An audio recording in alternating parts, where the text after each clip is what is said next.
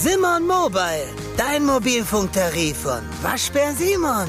Sim, sim, sim, Simon. Hallo und herzlich willkommen zum Podcast von Koschwitz zum Wochenende.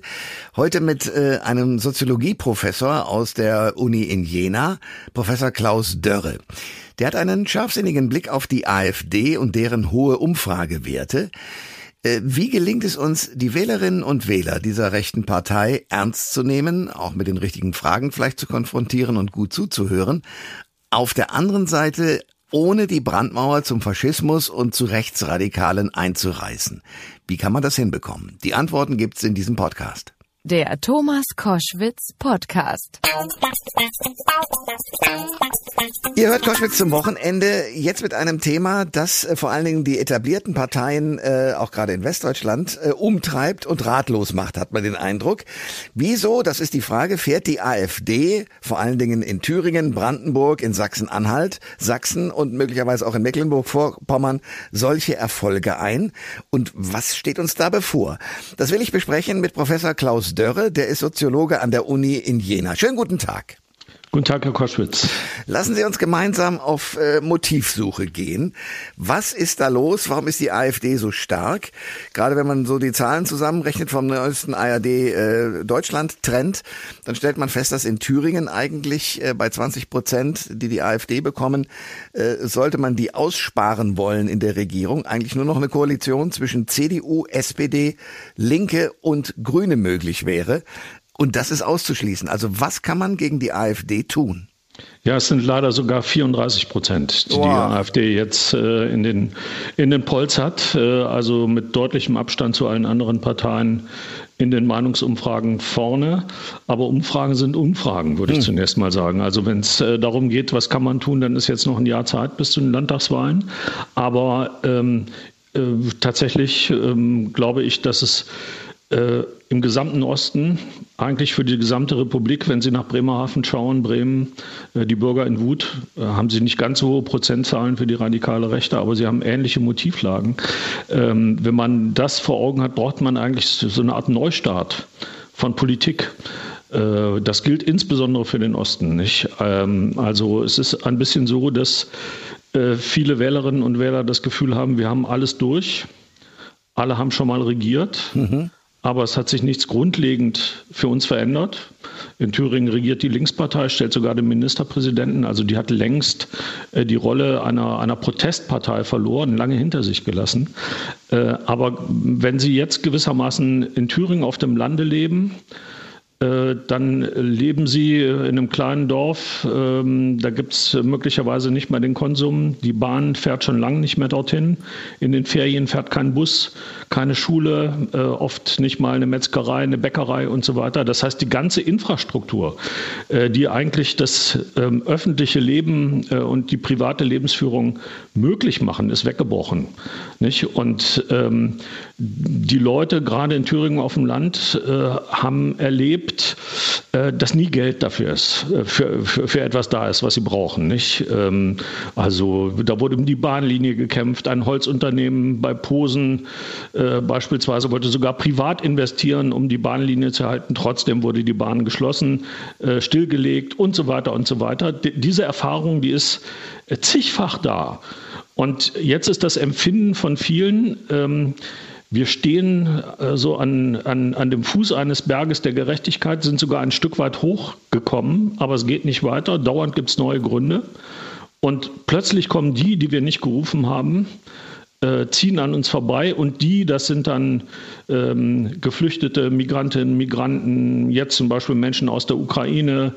Ähm, und ähm, das ist äh, ein, ein, Empfinden gerade im Osten der, der dreifachen Abwertung. Äh, man fühlt sich abgewertet häufig als Arbeiter, das gilt auch im Westen. Arbeiter wirst du nur, wenn du musst. Wer kann, geht ins Büro oder studiert. Mhm.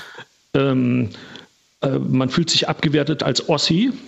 Äh, das ist ja kein Zufall, dieses, dieses, äh, dass dieses Buch eines Kollegen die, die, dass, dass die These beinhaltet, dass der Ossi eine Erfindung der Wessis ist. Mhm. äh, dass das hier auf eine so ungeheure Resonanz stößt. Ne? Und dazu kommt, dass man sich auch abgewertet fühlt mit der eigenen Lebensführung. Nicht? Äh, und das äußert sich in solchen Sätzen, die wollen uns alles nehmen und die sind dann die Grünen, die Klimabewegung und so weiter. Und das hat jetzt nochmal einen richtigen Push erfahren. Äh, der Ukraine-Krieg, die Folgen, die Inflation und jetzt auch noch das Heizungsgesetz. Ähm, also viele auf dem Land äh, im Osten haben dann ein Eigenheim und das macht sozusagen das Leben mit niedrigen Löhnen äh, erträglich oder lebbar. Nicht? Also im Landkreis Sonneberg beispielsweise haben 44 Prozent äh, der Erwerbstätigen von der Einführung des gesetzlichen Mindestlohns profitiert. Da weiß man, wie tief das Lohnniveau dort ja, ist. Ne? Und, und das kann man halt ähm, äh, tatsächlich aushalten, wenn man zum Beispiel ein Häuschen hat. Ne? Und jetzt kommt dann ein Heizungsgesetz, wo man befürchten muss, äh, dass man selbst äh, tief in die Tasche greifen muss, um die Heizungswende äh, zu ermöglichen. Ne? Hm. Und das jetzt noch befeuert von außen. Also da muss man ja sagen, dass äh, Medien wie die Bildzeitung da äh, richtig ähm, auf die Tube gedrückt haben und richtig Stimmung gemacht haben, äh, auch sehr unsachlich Stimmung gemacht haben. Aber man merkt eben auch, dass die etablierte Politik gewissermaßen äh, die Kommunikationskanäle verloren hat in Richtung der Zivilgesellschaft, insbesondere auf dem Land. Ne? Ähm, äh, Sie haben in einem Interview vom Spiegel die Überschrift als Arbeiter, als Ossi, als Mann fühlt man sich abgewertet. Warum auch als Mann? Ja, äh, das hängt natürlich damit zusammen, dass es ähm, äh, tatsächlich in den Geschlechterbeziehungen äh, einen enormen Demokratisierungsfortschritt gegeben hat. Wobei man jetzt sehen muss, in der alten DDR waren ja Frauen äh, äh, im Berufsleben, wenn, zwar nicht gleichgestellt, aber hatten sozusagen doch einen viel leichteren Zugang ähm, äh, zu bestimmten Berufen, als das im Westen der Fall gewesen ist. Also in der Hinsicht waren Frauen im Osten deutlich emanzipierter. Aber es gibt einen verbreiteten Wertekonservatismus, was gewissermaßen äh, Partnerschaften, Ehen und so weiter angeht. Äh, und es gibt eine Ablehnung etwa von gleichgeschlechtlichen Ehen und so weiter. Nicht? und in diese Kerne Kerbe haut auch die AfD, also sie bestärkt äh, die Ressentiments. Und ähm, also ich will das mal an einem Beispiel sagen. Ähm, Facharbeiter äh, Ost äh, kommt aus der Bauwirtschaft und muss, äh, weil er in der Bauwirtschaft seinen, seinen Job verloren hat, nach der Wende ans Band hm. äh, bei einem äh, Autohersteller. Ja? Und dann sagt er, das ist Weiberarbeit. ja?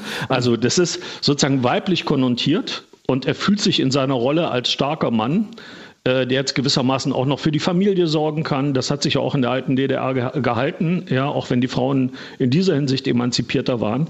Also der fühlt sich gekränkt. Das ist ein traditionelles Rollenverständnis ähm, und ähm, das wird, wird jetzt in Frage gestellt äh, durch alles, was sozusagen äh, äh die Demokratisierung der Geschlechterverhältnisse äh, beinhaltet, äh, die Möglichkeit zu gleichgeschlechtlichen Ehen und so weiter und so weiter. Ne?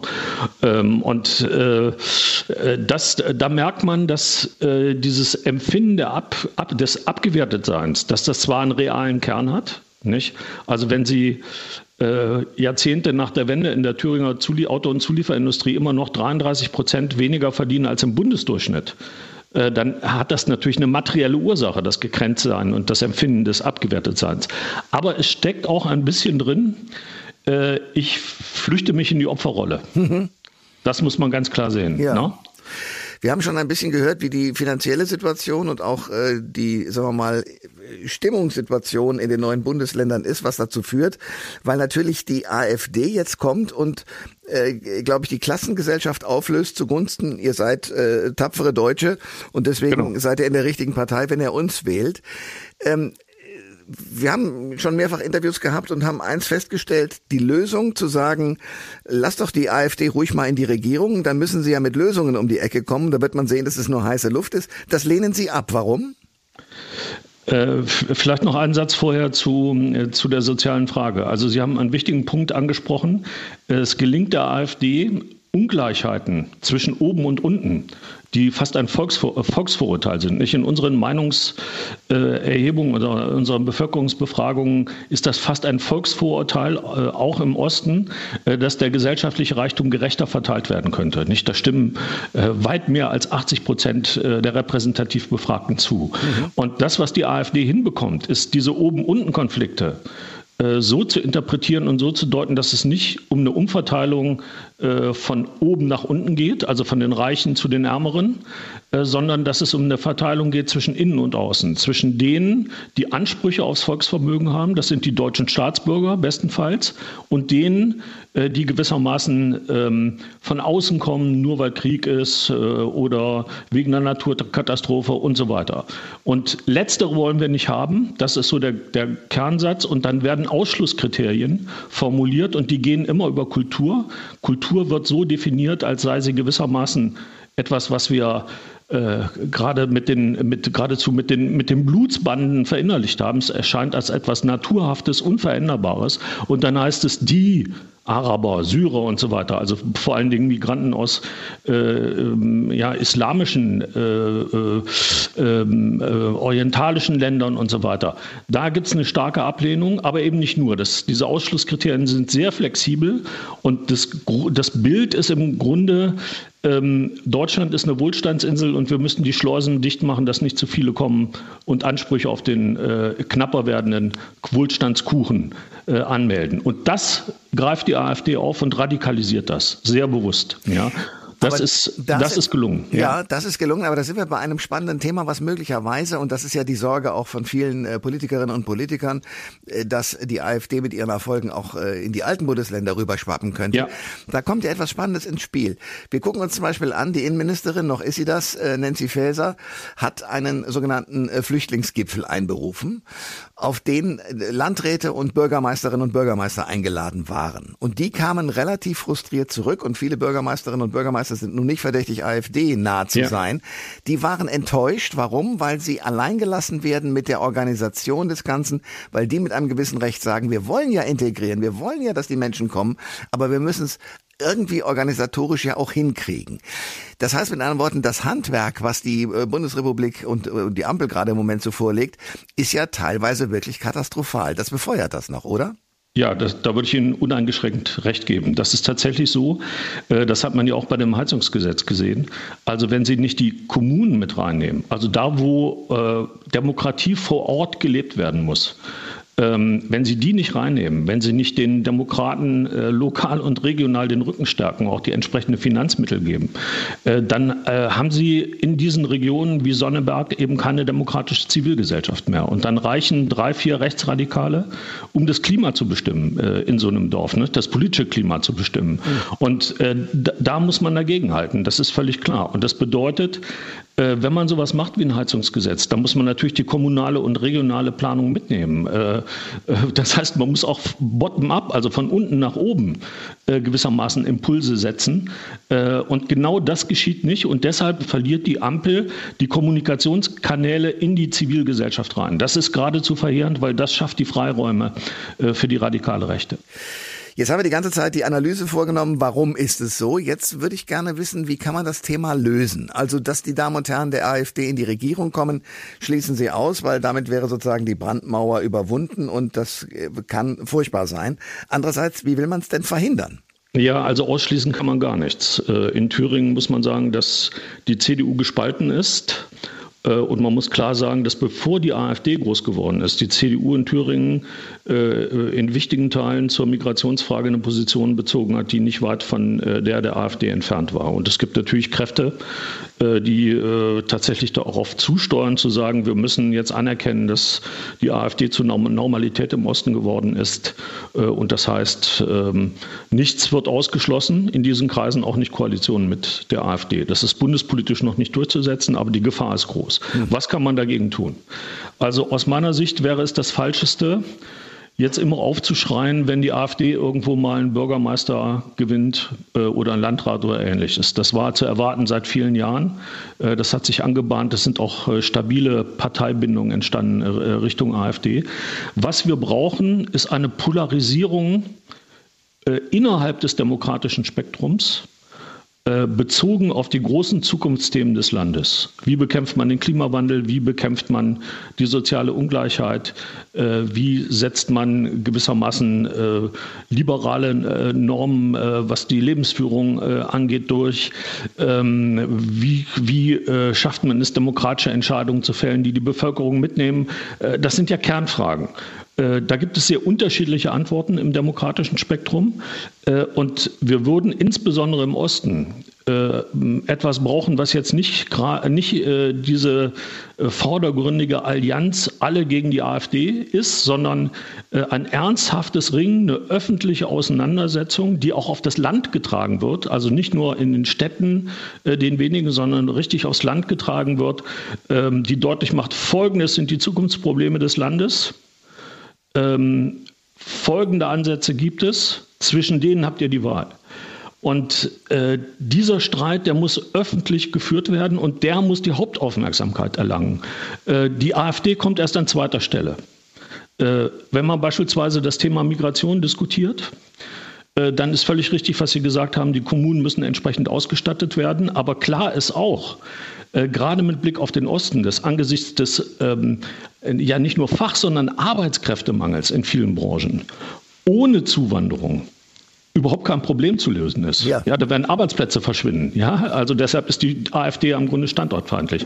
Also muss man darüber sprechen, wie Zuwanderung gestaltet werden kann, äh, die mit ähm, Einbettung der Migrantinnen und Migranten ähm, hier, äh, also in unserem Land, verbunden ist, aber gleichzeitig auch nicht neue Probleme in Polen, Tschechien, Portugal oder Spanien schafft, weil da die Qualifizierten abwandern. Das geht natürlich auch nicht. Ja? So, und ähm, äh, für, darüber muss gerungen werden und ähm, man kann dann sehr schnell klar machen, wenn wir Zuwanderung brauchen, dass das nicht geht, ähm, wie die AfD behauptet, dass man sich die rauspickt, die nützlich sind äh, und wirtschaftlich gebraucht, äh, gebraucht werden, während andererseits der Rassismus auf der Straße tobt und von der AfD befeuert wird. Ja? Wir haben jetzt schon die, Berufe, die Schwierigkeiten, ähm, Wissenschaftler aus dem Ausland nach Jena zu berufen. Jena eine wirklich sehr liberale äh, Stadt, weltoffen gewissermaßen. Aber wer kommt aus den USA? Ähm, äh, wenn man äh, die Befürchtung hat, dass die eigenen Kinder in der, in der, in der Schule angepöbelt werden ja. und so weiter. Reale Probleme, die wir jetzt schon haben. Und das muss sozusagen deutlich werden. In der Auseinandersetzung um die großen Zukunftsfragen es gibt folgende Lösungen da, und dazwischen gibt es eine Wahl. Und dann im zweiten Schritt äh, gewissermaßen die Auseinandersetzung führen äh, mit der AfD. Das darf gar nicht im Vordergrund stehen. Ja, das finde ich wäre ein, ein Ansatz. Äh, da können auch Wissenschaftlerinnen und Wissenschaftler einiges tun. Wir diskutieren gerade, ob es nicht sinnvoll ist, statt nur in unseren Hörsälen äh, über die Probleme zu reden, ob wir nicht selbst auch aufs Land gehen müssen. Hm da, wo die AfD ihre Hochburgen hat, die Bürgerinnen und Bürger zum Sprechen zu bringen äh, und dann aber auch sozusagen mit fachlicher äh, Expertise was dagegen zu setzen. Wir haben das in Dresden gemacht mit einer öffentlichen Veranstaltung einen Tag lang, die live übertragen wurde. Äh, die wurde von Herrn Patzelt, dem man äh, ja, der großes Verständnis für die für die für Pegida hatte, äh, auf der einen Seite und einem anderen Kollegen Rehberg geleitet. Und das lief so, dass es immer pro und contra Pegida ging mhm. und das den ganzen Tag lang. Und wir diskutieren, ob wir sowas nicht auch machen können in Thüringen. Wir müssen ja experimentieren. Niemand hat ein Patentrezept gegen die AfD, aber es muss den Versuch geben, all die zurückzugewinnen, ähm, äh, wo man sagen kann, das ist ein widersprüchliches Bewusstsein und man muss die, die rationalen Kerne rausschälen aus dem, was die Leute umtreibt. Ich äh, frage jetzt mal was ganz Naives. Ich beobachte bei vielen Politikerinnen und Politikern, dass irgendwelche, äh, sei es ideologische, sei es äh, träumerische, sei es sonstige Dinge äh, gibt, die sozusagen den Vorrang vor vernünftigen Entscheidungen haben. Warum gelingt es diesen Menschen, die in, der, in den etablierten Parteien sind, äh, so selten ganz klar mit einem klaren Satz die Wahrheit zu formulieren? weil man glaubt, unglaublich viele taktische Rücksichten nehmen zu müssen und fürchtet, ähm, dass ähm, na, das, das Berliner Geschäft ist hart. Ne? Mhm. Äh, ein, ein falscher Satz, ein, ein Nebensatz, eine Kleinigkeit und die Gefahr ist groß, dass man äh, an die Wand genagelt wird. Ne? Und äh, darauf nehmen im Berliner Raumschiff viele zu viel Rücksicht. Deshalb entsteht der Eindruck äh, bei großen Teilen der Bevölkerung und nicht nur bei denen, die AfD wählen oder mit der AfD sympathisieren, äh, dass Politiker im Prinzip nicht das tun, was sie sagen oder sogar das Gegenteil von dem tun, was sie sagen. Das heißt, es gibt eine tiefe Erschütterung der, der Bindung von ähm, ja, politischen Eliten auf der einen Seite und äh, Zivilbevölkerung auf der anderen Seite. Das ist ein ganz verbreitetes Empfinden äh, und man merkt das, dass das in unterschiedliche Richtungen politisiert werden kann. Ich nehme jetzt mal ein, ein scheinbar abstruses äh, Beispiel. In Österreich hat ausgerechnet die Kommunistische Partei Österreichs, die lange Zeit als stalinistisch, völlig sektiererisch und so weiter galt, im Salzburger Land plötzlich ähm, äh, über 10 Prozent der Stimmen bekommen äh, und in Salzburg sogar äh, 20 Prozent. Warum? Äh, die treten an mit, wir sind anders als die anderen und tun, was wir sagen. Wenn Folgendes nicht passiert, gehen wir in keine Regierung. Äh, und sie führen eine Gehaltsobergrenze ein. Das heißt, äh, ab, ich glaube, 2200 Euro fließen die Tantiemen, die in Österreich reichlich sprudeln für Berufspolitiker, in einen Sozialfonds, der dann für soziale Projekte verwendet wird. Ne? Wow. Okay. Also die, die, die KPÖ ist ideologisch völlig unattraktiv. Ne? Also mhm. äh, da, da, die hat da keinen Massenanhang. Aber äh, sie bedient äh, in, in diesen Städten Graz, Salzburg, Salzburger Land, äh, dieses Empfinden, die sind anders als die anderen und tun, was sie sagen. Das ist, glaube ich, der, der, ein, ein, spannender Punkt, den kann man von diesem Fall ablösen, äh, KPÖ, äh, weil es geht um die Krise der Politik und die Glaubwürdigkeit von Politik. Und äh, ich glaube, äh, da, da müsste in den politischen Parteien eigentlich radikale Selbstkritik stattfinden.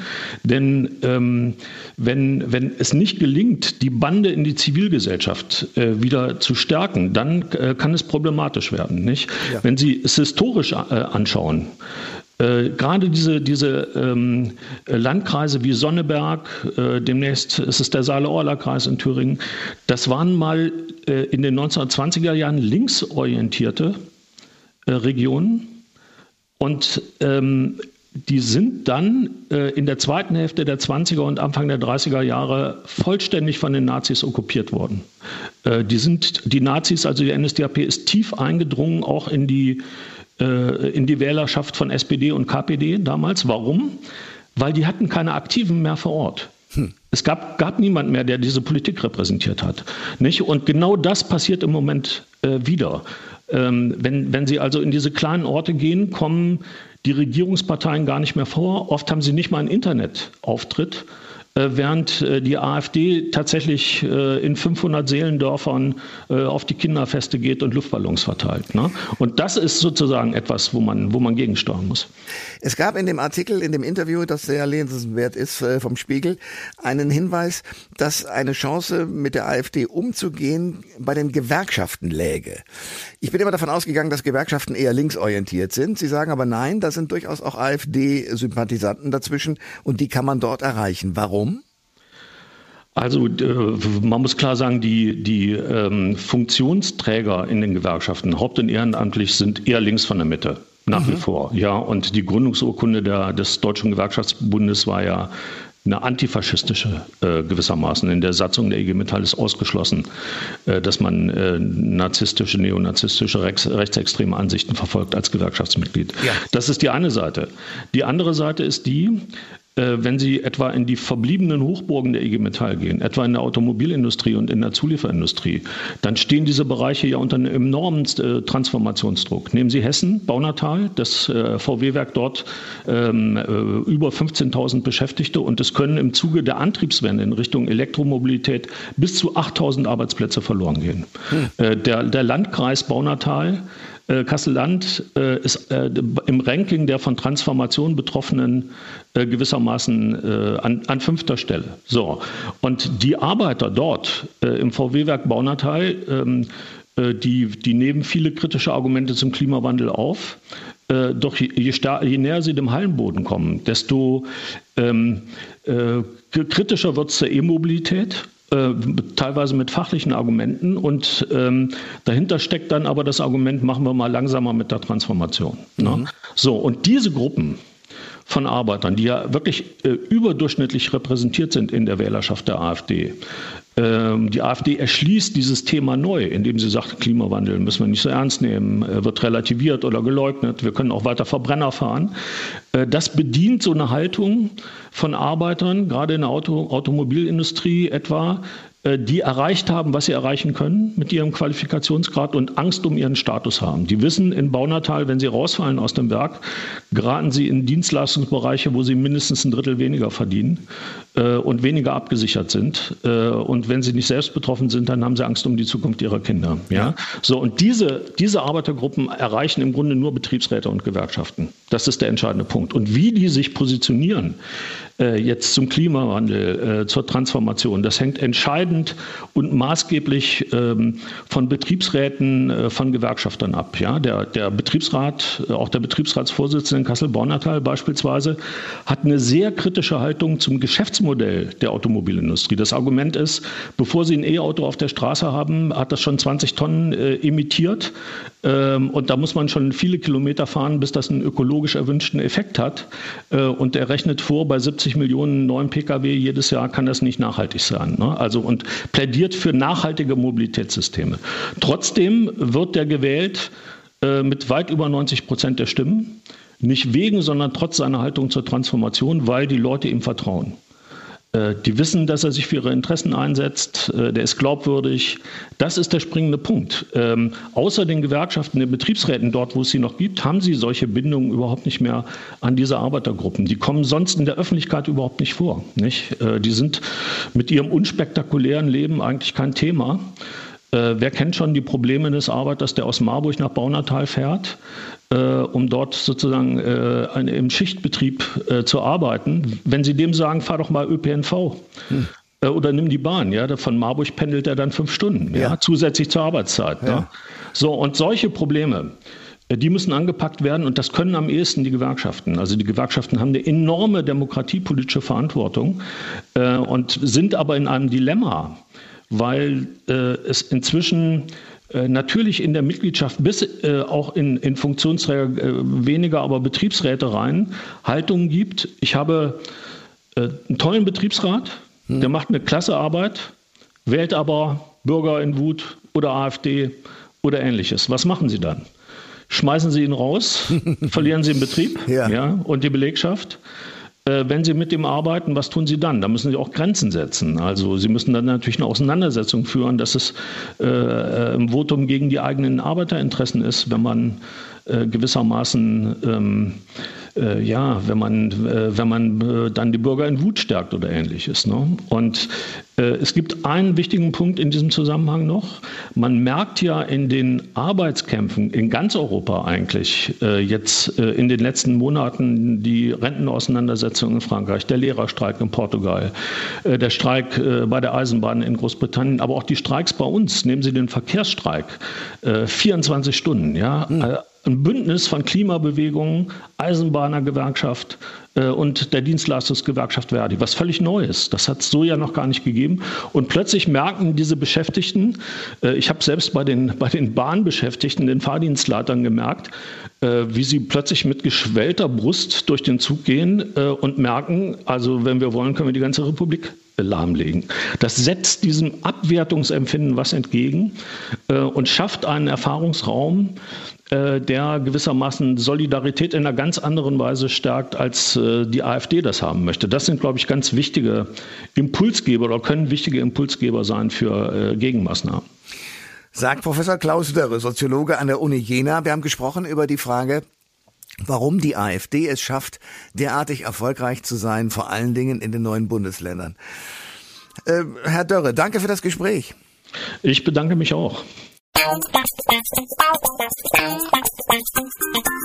Alle Informationen zur Sendung gibt es online auf thomas-koschwitz.de.